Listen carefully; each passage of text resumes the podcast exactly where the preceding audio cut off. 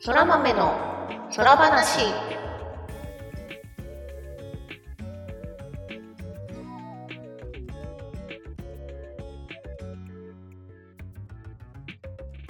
そら豆の空話第25回をお聞きの皆様、そらにちは、ターニャです。空日はグミグミです。空豆の空話はゲームが大好きという共通点を持ったターニャとグミグミによる雑談配信です。ゲームや趣味の話など多岐にわたってお送りしていきます。はい。 はい。なかなかここ失敗しない。た まに噛む。そう。最近だいぶ慣れてきました。冒頭の工場 そう。はい。というわけで第25回なんですが、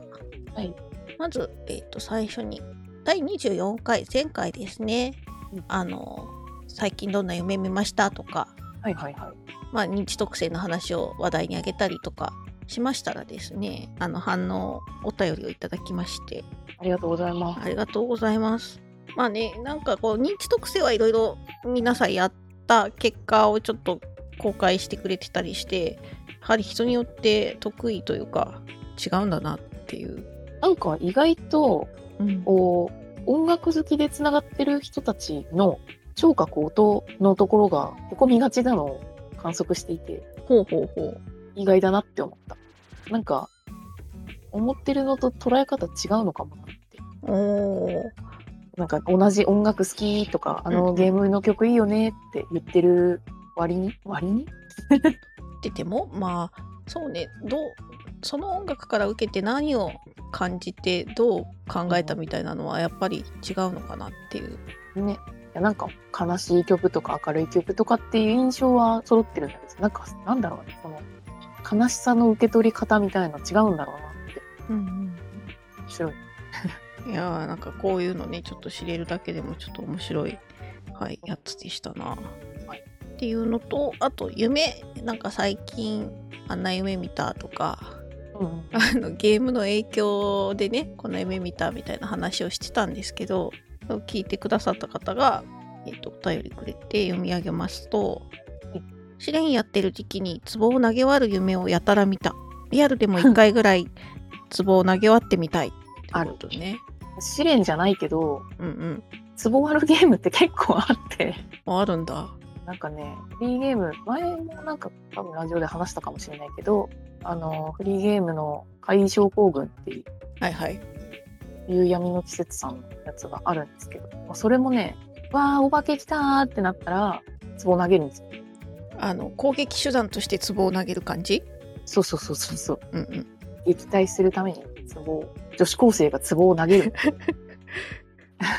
とか、うんあの、普通にドラクエで壺割ってた時も夢で壺を見た。あードラクエもね人んちの裏の 庭のくまなく壊すじゃん。うん、ガシャンガシャン小さなメダあル壺あみったいな。壺に吸い付いていくみたいなとこがある。 あるね。勇者ホイホイじゃん。そうそうそう。その辺でね、あことはあるかな。あーなるほどね。ちなみに私の古い記憶をたどってちょっと調べたらですね、実は都内であの合法的にですね、まあ、皿などを割れるようなエンタメ施設が、さらわれるとか知ってたけど、壺かどうかは知らん。あそうそうそう壺じゃないか もでも自分で持ち込みもからしいのであの自分で割りたい壺があったらそこでこう持ち込んで、まあ、持ち込み料金とか発生するのかななんかルールのもと、まあ、持ち込めて壺の持ち込み料金がある。あーなんかほんとそこは、まあ、皿でも、まあ、ガラスとか何でもあなんなら小物家電もいけるらしいんで。はいはい。まあもちろんそれ以外にね、斧とか、なんかペイント、壁に落書きをするみたいな、あの、一般社会、街中でやると割と許可取るの大変か、あるいは違法行為みたいなうんうんうん。はいことでも合法的にね、施設の中で体験できるっていうところがあって、はい、そこを思い出しました。行ったことはないです。私もない。テレビでなんかさらわれるカフェがあるみたいな、カフェじゃねえ、バーがあるみたいなのは見たことある。えまあ、実際割ろうとするとさ破片が跳ね返ってきたりしてね、危ないからそうね。そうまあ、安全に、関係あるようで関係ないけど、小学校の頃にさ、うん、おまじないの本みたいのがコンビニで売っててさ、あったねおまじないめっちゃ流行ってたうん、なんかそれこそリボンとかチャウとかにも書いてあったりとか、うんうんうんあの赤ペン先生まで教えてくれるまじないとかあったりとかそれの中にさうんあのなんかいや違うかな今おまじないの話をしようと思ってたけど私逆に黒魔術の本みたいななんか子供がハマりそうな本も買っててさそっちに載ってたやつかもなんかあー今から言うやつがおまじないなのか黒魔術なのかどっちかわかんないけどはいはいまあ何せよ ああいうね子供が一回はハマるまあ私もあそうそうそうでハマりましたなんよか呪いたい人がいたら十字路の真ん中でその人を思い浮かべてあのワイングラスを地面で割るっていうのがあってええなんか別に呪いたい人がいたわけじゃないけど十字路でワイングラス割るのかっこいいなって思ってやろうやりたいなって思ってた時期はあったあやってない よワイングラスなかったしあうんうんうんあで普通もにご近所さんめちゃくちゃ知り合いだ からあの家の子がってなっちゃうよねそうたターニャちゃんこの間夜にグラス割ってたわよってなっちゃうやらんかったけど うんでもそれ呪いたい相手だから多分おまじないじゃないえそうね割とちょっとブラックな方だねそうそうでも流行ってたよねおまじないそうねおまじない流行ってたあとあれかなちゃんとまだ読み切れてないんですけど「銀河英雄伝説」ではなんか乾杯をする誓いの乾杯みたいなのをするときにみんなでクイって飲んでガラスグラスをこう叩き割るっていうシーンがああってあー はいはいはいうん、あれはでもねちょっと大人になってからもやりたいなって思いましたいやりたいのかやなんかちょっとかっこよくないまあさっきのグラス割っていいところにね持ち込んでバーンってそうねいやコメント本当ありがとうございましたっていう、ありがとうございました。ね、あの夢の話は割と広げられるから、うん今面白い夢を見たら、あの行き先なかったらこのハッシュタグにそうねそうね辛い夢でも面白い夢でも なんかとりあえず夢聞いてくれあったらいつでも拾いますんではい、あはりいが、とうございます。ありがとうございます。という感じで本日25回目でございますがはい、切りよく。切りよく切りよく25回はゴールデンウィーク終わっちゃいましたねっていう終わりましたね。いや早かった。いやーほんとねあの連休かっちり連休にした人は多分10日間ぐらいあった、はい、私そうです。うん、と思うんですけどゴールデンウィークどうでしたどうでした？なんかずっと土日土日土日が続いてた感じ。終わらない土日からの脱出そうそうそうそうそうそう。いや本当にそんな感じで。うん真ん中にね予定をちょっと入れてたせいで。うんうん余計なんかその両側が長い土日みたいえいいじゃんに まあいいんだけどで大体ゲームやってましたあーそうですか年間部屋の掃除しててうんうんうんうんあの結局 PC の周りをね全部解体して片付けるっていうのはやらんかっまあ PC とか配線系はね一大イベントだからた そうあとね PC 落としてる時間に耐えられないちょっと病気だから PC 中毒やそうそう主にインターネットに接続してらしてないと息ができないタイプのそうそうそうそうわかるわかるあの部屋の掃除というかあの粗大ごみを片付けたので結構部屋があのなんだ出してやったものが片付いたうんうんうんうんやったあねのそう FF14 の漆黒の箱と行月の箱がねああ足元にあったという噂の そうそうそうそうそうコンプリートパック的なさ違うなんだっけコレクターズエディションかうんうんうんフィギュアが入ったやつねそうあれがね見る場所がなくて出てたんだけどそうベッドの下の大荷物片付けたおかげで入るようになったのああじゃあお部屋が少しすっきりと少しただあの手元に物載せる場所がなくなってしまったっていうこれはちっちゃいテーブル扱いしてたからああなるほどこれはちっちゃいテーブルが生えてくるのでは、 また次のが来たら相手うあとね2つぐらい入るぐらいの余裕はできるん、なるほどはいそんなわけそでんなまあじゃあお掃除したっていうのはね一つのなんだろう達成感だよねまあね、なんかパッと見変わってないけど。うんまあ足元すっきりするのはいいと思いますはい。みーちゃんはゲーム以外なんかやりましたゲーム以外だとそうですね毎年あの年末の大掃除しない代わりにゴールデンウィークは大掃除しようって思っててはいはいはい。普段めんどくさがってそうやらない、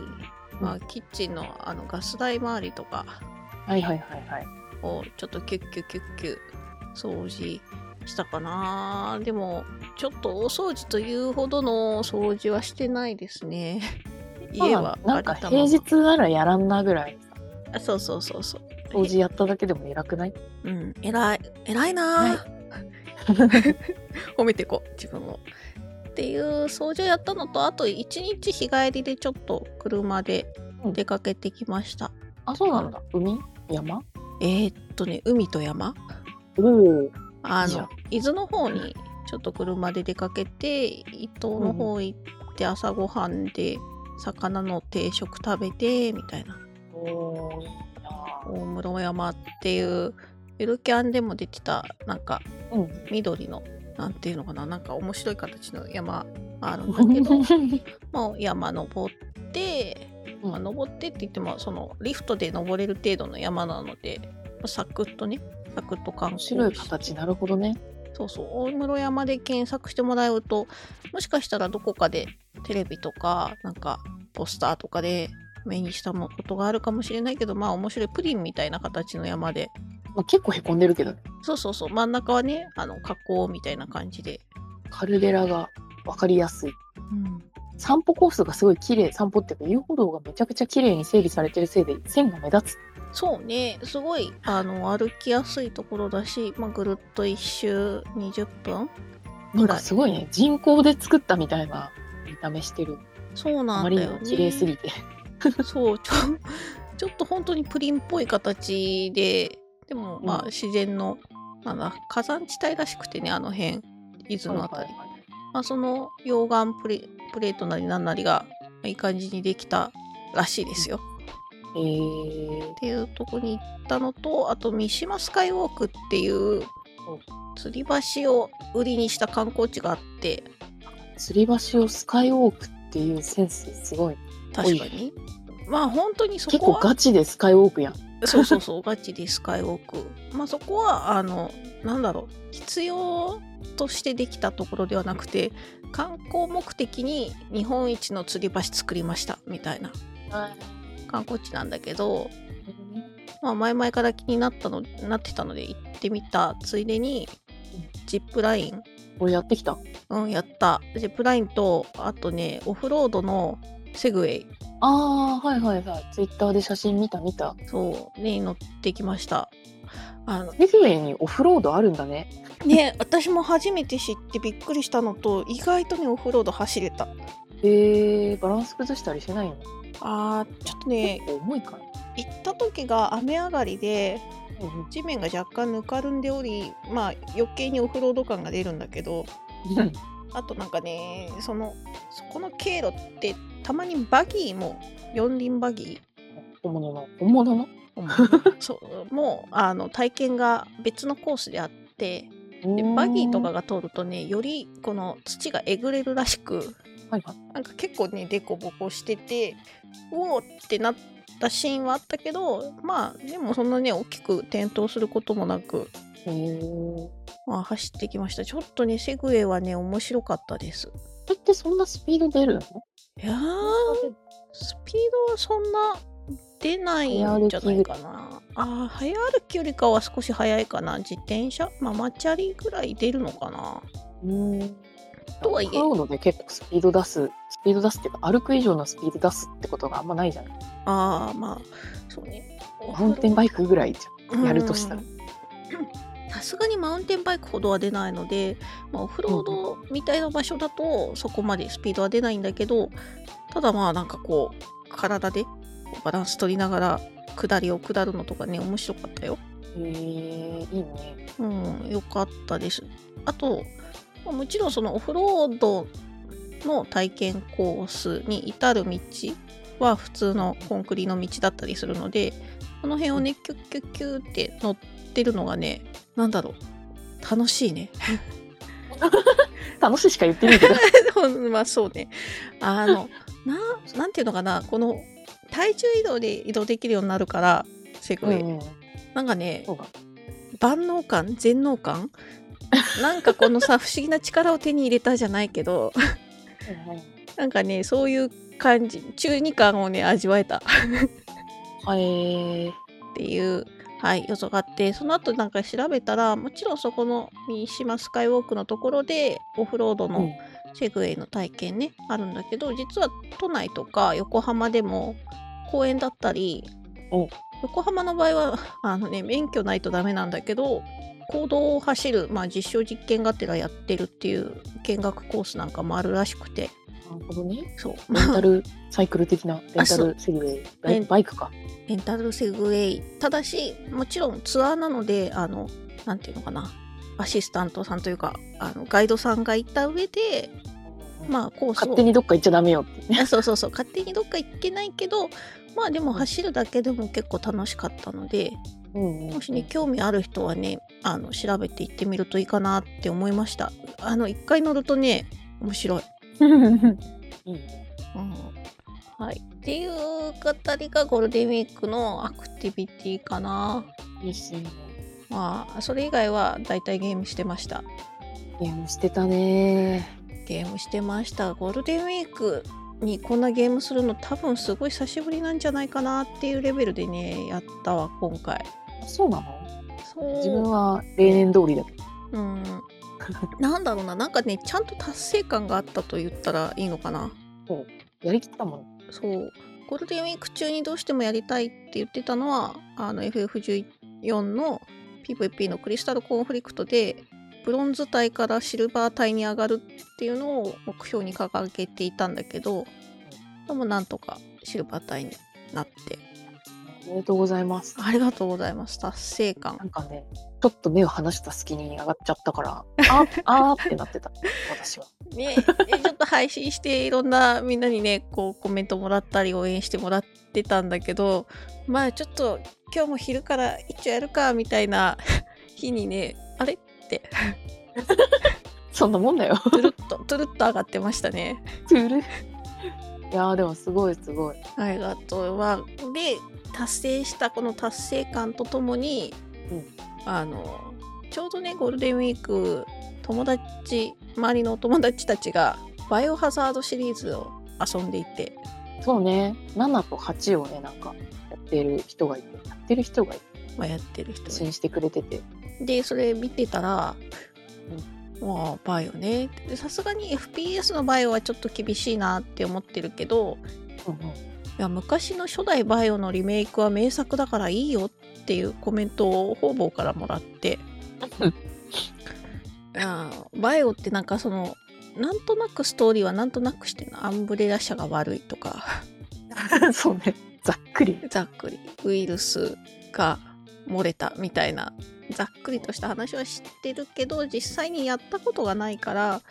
まあね何十年も続いててこんなシリーズ作品も出てるやつの初代じゃあみんないいって言うからじゃあやっちゃおうペリーイーチーでっていう最初の方もあるんですだけど、そう最初ねノーマルでやったらねもうもう開始早々にすぐゲームオーバーになっちゃったからもうノーマルはダメだってあれ、本当なんかパッと見何が違うのかわかんないけど、うんセーブで、セーブできる数の多さぐらいし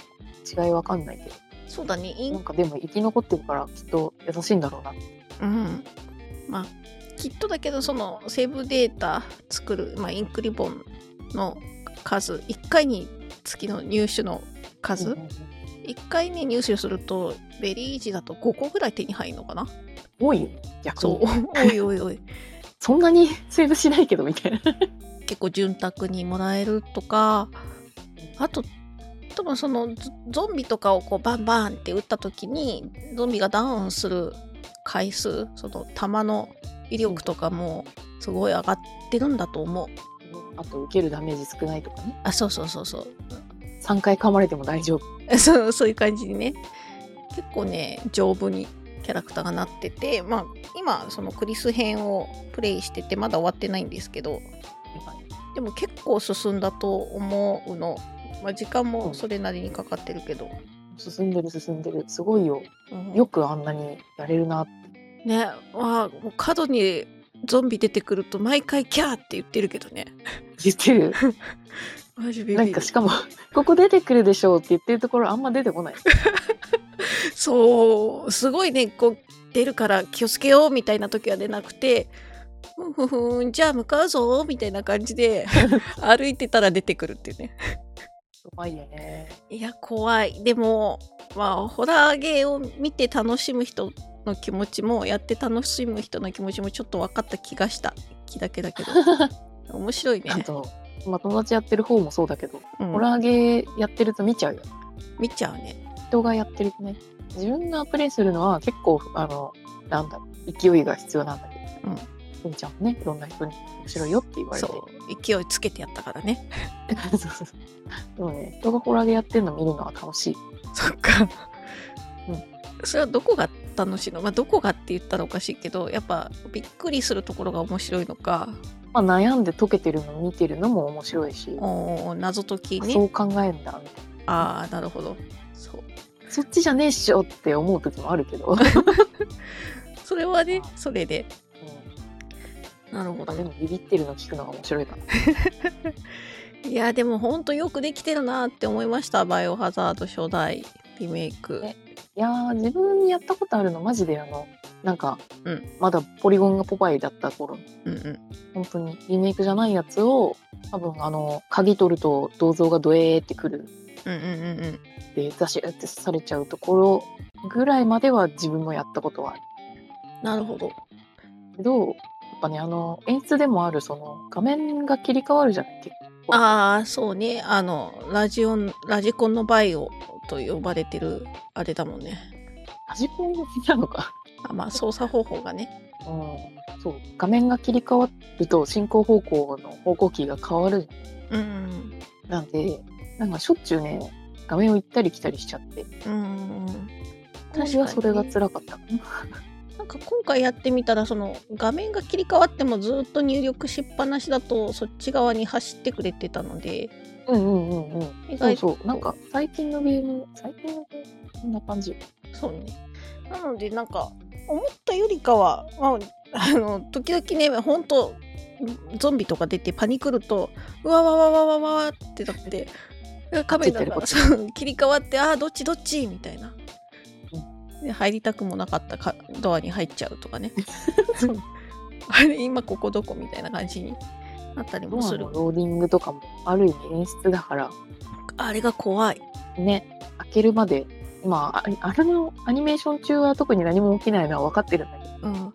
ただこれなんかを怖い。開けた先に何があるのかとかドアのさ開く音とかさこの静かな中に聞いてあれがまたこう恐怖をさかきたててきてよくできてんなーって 本当ほんとねちょっともう大絶賛ですよ。いい感じに怖いしいい感じにそのゾンビがさ、まあ、もちろんすごいたくさん出てくるシーンもあるけどでもそんなに大きく追い立てられないのね初代は。そうね、なんか、ドーンと出てきて、そうういっーんてそうって言って1体ずつ処理するっていう感じだけど、だからまあだからこそ私がプレイねベリーイージで何とかクリア目前なのかな、はいまでねプレイできてるっていうのはあると思うなんか追われる系のアクションに振ってると多分もう難しかったかなとは思うんだけど、まあ、その なん辺かうん思ったよりこう今まで出てきたところだとボスがこうなんだろうめちゃくちゃ改造されて強いボスみたいな感じじゃない じゃん。そうだねなんかニョロニョロした草とかでっかいヘビあれボスなのかわかんないけどああいたね。近いでっかいサメ ササメは違うかサメもまあボスなんじゃないボスまあっていう感じでそうねすごいなんかあこれなんかバイオハザードの敵でしょみたいな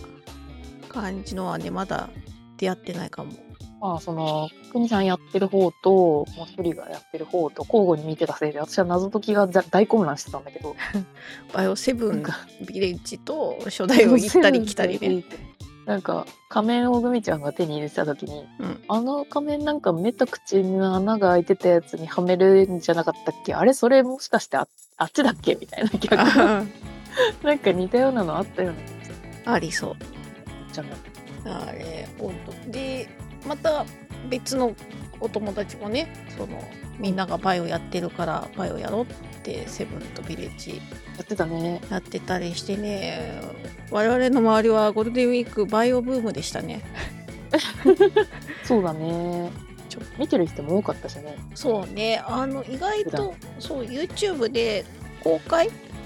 あの知らない人も見れるような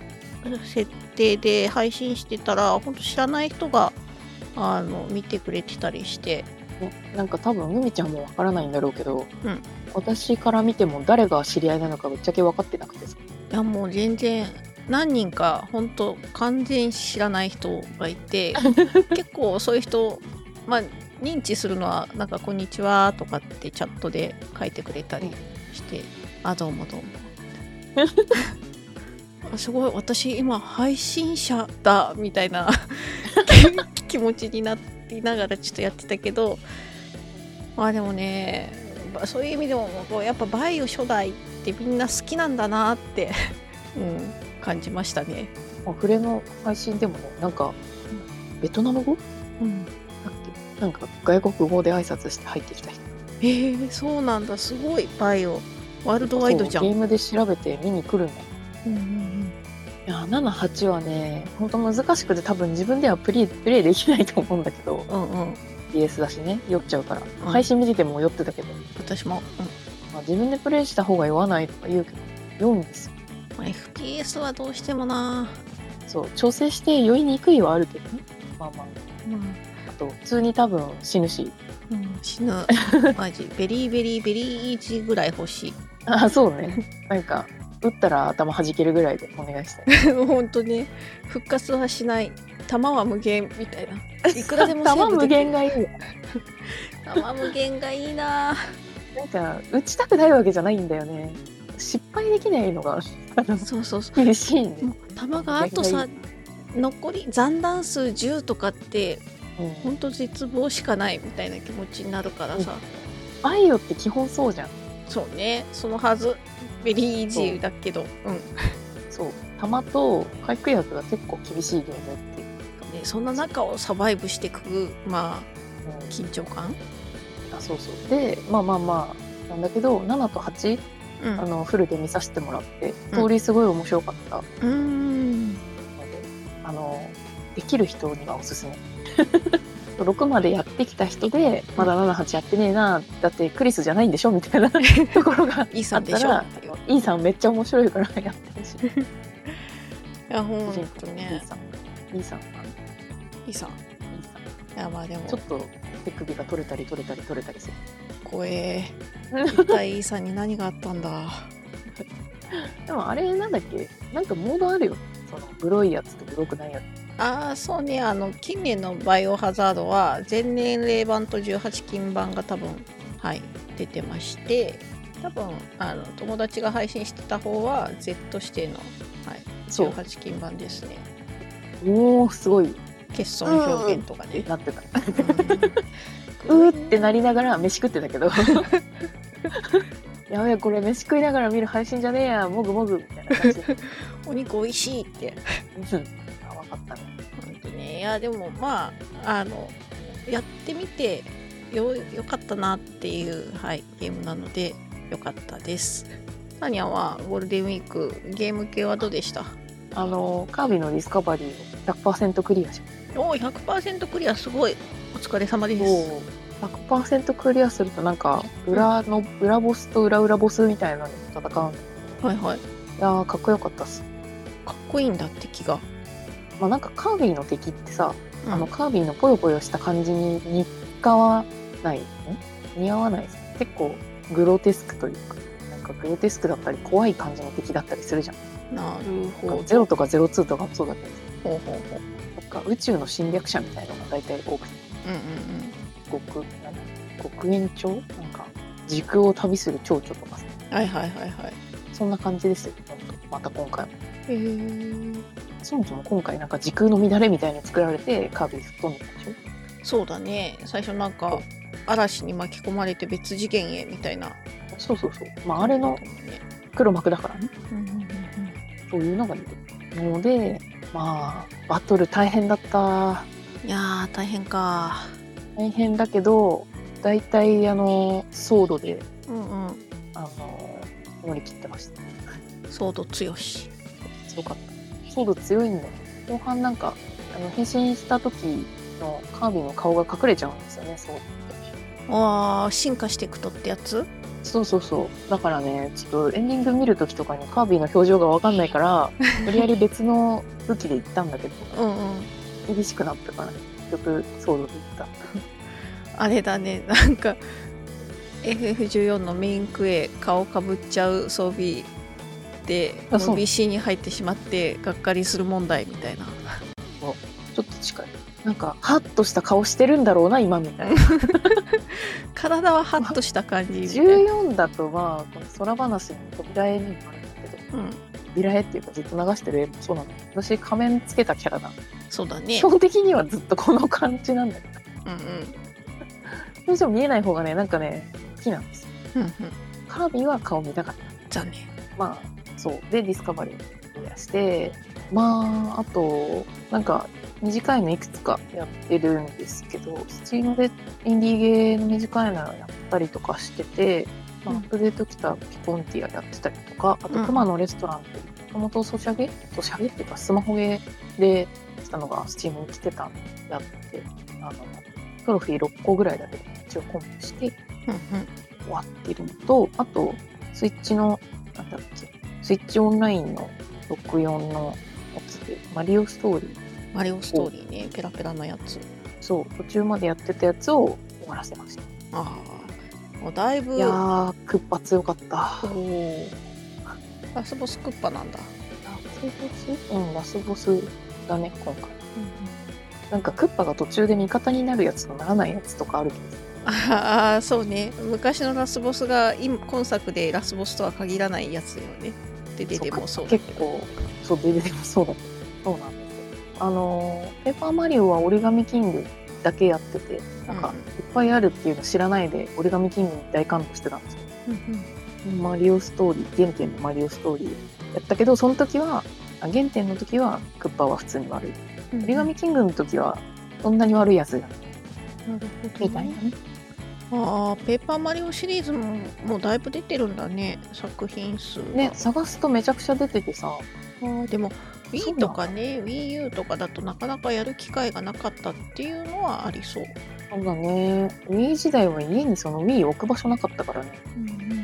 全然やらなかった。Wii 系のゲームやってないけど、なんか Wii かなりいいゲームいっぱいあるから、ぜひ、テッカスイッチに来てほしいなとは思う。そうねやっぱり新しい一番新しいハードでね過去作できると嬉しいよねこんなに遊べるようになったのが、まあ、何回か言ってるけど、最近なの。うんうんうん自分のゲームの経験値的にってやつそう、ゲームの経験値なのか、本当に上手くなってるのかわかんないけど、そういう、昔だったらディスカバリーの途中で飽きちゃってたと思うんだよね。別にそのゲーム自体が面白い面白くないっていうよりは私の方がなんか続けられるようになったうんやったね最近結構ゲームをきっちりクリアまでやるようになった素晴らしい言いつつ RPG ラスボスだけ残して終わってないとかあるんだけどなんか RPG にはなんかよくある話だねよく聞くそうなん話かというか世界の謎が全部解けてうんじゃあ最後ラスボスだぜみたいなこう終わってしまうのかそうそこまでになんかさ取り逃した要素とか取りまくったりするやんうーそうんあー終わる前にね気にそなっうてでたそういう最の後をのところ取り切がって疲れちゃううん、さっさとボス行きゃいいのまあいつでも倒せるからっていう あそうそうそうそうもうボス倒したらゲーム終わりだしちょっと全部コンプしとこうみたいなのでいくとここでねなんか終わっちゃうまあでもそれも徐々に減ってきたということですねそうね、そう。なんか、あとトロコンは結構モチベーションになる。ああ実績系ねまあ、取れないのあるとすごい逆にモチベ下がるけど。うんまあ取れそうだったらやっとくかみたいなのはあるある、なんかね、このゴールデンウィーク中にやったゲームで1個、あの、プロコンして終わろうって思ってたゲームがあったんだけど、はいはい全然なんか最後の1個のアイテムがどこにもなくて、っおーていうのが2つぐらいアチーバー。はいはいはいアイテムの数がどうしても合わない。ゲーム中でアイテムリストみたいなのがこうハテナマークがついてたのがね全う部ん明かされて埋まってるのにトロフィーコンプリートできないしそこもカウントが1個足りないうんなんかインディーゲーなんでなんかバグがちょっと もともとあってアーリーアクセスだったしああじゃあバグのせいでこう実績解除できないのかのか本当に最後の最後に隠しがあるのか、うん区別つかなくてそのゲームなるほど、ゲームのね掲示板とかも見てるんだけどみんな同じこと言っててただうん、 0.1%とか0.2%とかにクリアしてる人がいるのよねそのチームの人へえだからもしかしたらめちゃくちゃやり込み要素でなんか気づかないところにあるのかただもうさゲームの本編終わっててもうあとそれだけみたいな感じなのああそれはちょっとなんか、ね情報が出てからでいいかなってなっちゃうかなそうなんかああんまりこう攻略サイトみたいに探し回って見つけるほどのモチベーションはもうないいな、まあでもそこまでねストーリークリアするまで遊んだんだからまあ十分そうそスのトーリゲームクはねリアしてからさ2日ぐらい遊んでてそれにそっか なんかもう「いや!」ってなってそれはあすっごいモヤモヤしたーうんそれは確かにもやるいやそういうの話を聞くとねこれが仮にバグだったとしたらバグは罪だなって思う し、そうもうアーリーじゃないのよねアーリーじゃなくなったから最後のうん、うんストーリーまで来たんだけうど、んちょっとそのそうかみたいな、はい完成したからそのうちスチームスチームねスイッチとかで出るんだろうけどああなるほどねいやまあでもちゃんとストーリークリアしてるわけだしそれはもうお疲れ様で縮小会って感じでいいんじゃ ないお疲れありがとうなんで4本かなクリアしてあーすごい盛りだくさんじゃん いやでも時間がねまとまって取れるとさ今まで腰を据えてやれなかったことがやれるっていうのでねなかなか楽しい時間でしたまあバイオとかそうだよねなんか平日にこまごまやってるとやり途中のやつ忘れちゃうしそうね気になっちゃうし毎日寝ゾるンビ寝と、るね、前にやるとかやると寝れなくなっちゃそうなんですよね。まあ、寝るギリギリまではちょっとやってたくないなっていう、う夢に出ちゃうそう、夢に出ちゃうシリーズだよ。怖い怖いなんかやっぱゼロとかさあー、ホラー僕はホラーでもね。そうそうそう、はいはワい。クホラーの怖さうんうんなんかもう本当にゲーム中にさ背後見れないみたいなうん。前をやってても別に後ろは見れるのよあー、そうね。そういう意味では、なんかこの日本ホラー的な、なんか、そうね、シャワー浴びてる時に後ろ見れないそうそうそうそうとか、あああいのう怖怖ささはじゃねないやっよね。ぱ音読とかみたいなのがあるあー、ゼロシリーズね。なんかリンクの海外版もあるから別に日本独特ではないんでまあでもわかるあのじめっとじとっとしたほら、まあ、あれはあれですごい苦手ですけどゼロねゼロシリーズも評判はいいというかゼロシリーズめっちゃ好きな友達が学生時代ってなんかプレイそんしなてる昔からあるっけあれある よあれ20年前ぐらいからあるよそうかゼロの何やってたかな友達はなんかやったのは赤い蝶とかかなあ2本ぐらい買ってうん中央起動はしたけどうんあのねスタートしてから最初の渡り廊下を歩いて向こう側に行くっていうのができなくてうんうん怖 すぎてだから1分もやってないそうだったのかそうだったのでも5作ぐらいは全部投資で実況プレイ見てて、ああはい話は知ってるしめちゃくちゃ面白いとは思ってるんだけど自分がやると進めない怖いしあの遮影機カメラでこうカシャってあれがなんかね焦る焦るなっていうイメージがある Wii の Wii のコントローラーだとこうまあスイッチとかと一緒だけどセンサーでさうんクイクイって結構動かせるからうん狙えるんじゃないかって気持ちになるんだけどうん自分やったの PS2 かななるほ PS2 のコど、ントローラーだとあの普通に照準合わせないといけないからうんそれがね難しかったねまあ1個はそこまで行ったのか列車機切る男までうんうん、最初持ってないから遮ああ影機そうなのかいやその1分で終わっちゃった方ねはいはい手ぶらで窓がカーテンが風で揺れてるのが怖くてその先に行けなくて えー、それはねま 窓のとこからなんか出てくるでしょう窓に窓にってやつだ窓そうそうそうあーターニャンの産地チックですダメでしたダメだった かダメだったあ今ならまたできるかもしれないけそど、うゲねームとしてできるあとじゃあもう配信とか言ってたけど、うんホラーゲーム喋りながらやってた方が気が紛れるのはあると思うそうそれはねすごいあると思う私が怖い怖いって言いながらねとかはとか言って言ったりこう自分にこう言い聞かせてたりとかあととにかく敵に対してなんかこうまあまあまあまあっていうことでこう言ってたね怖くない怖くないぞお前なんかみたいなうんそういう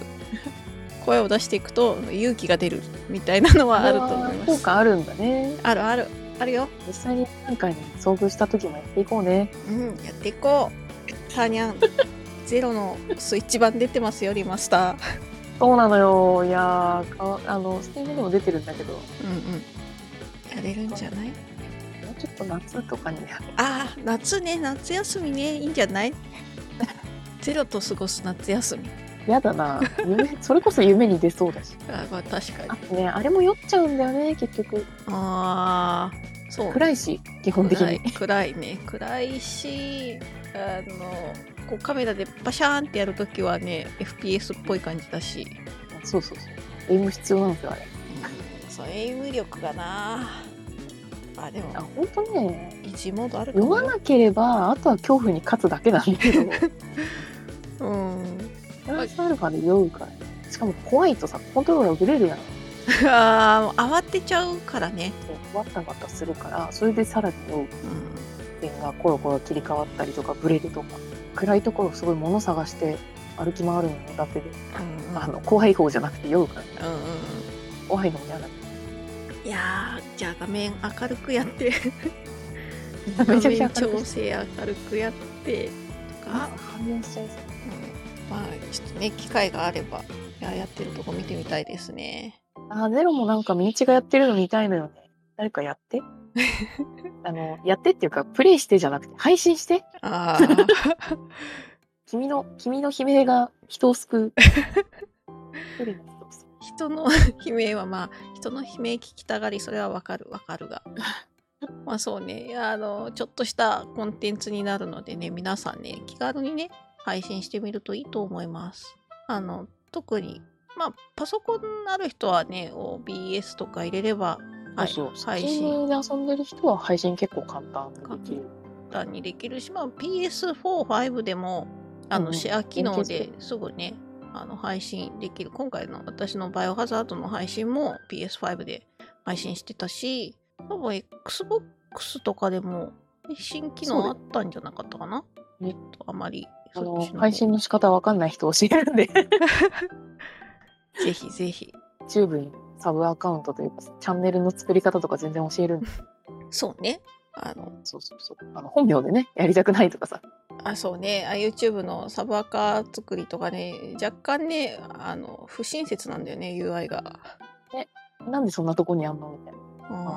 ったらめったら作られるのもどうかと思うからいいんだけまあ、楽しいゲーム配信生活をねお送りいただけると見てる側も楽しい、やってる側も楽しいウィンはウいィン、はい、どぜひというわけで皆さんぜひ楽しいゲームライフをお過ごしください、はい、というわけでじゃあ今週はこれぐらいにしておきますかはいはい今日もいっぱい喋ったゲームの話うをん今日もいっぱい話したそれではまた次回です何あとグミグミでしたままたねー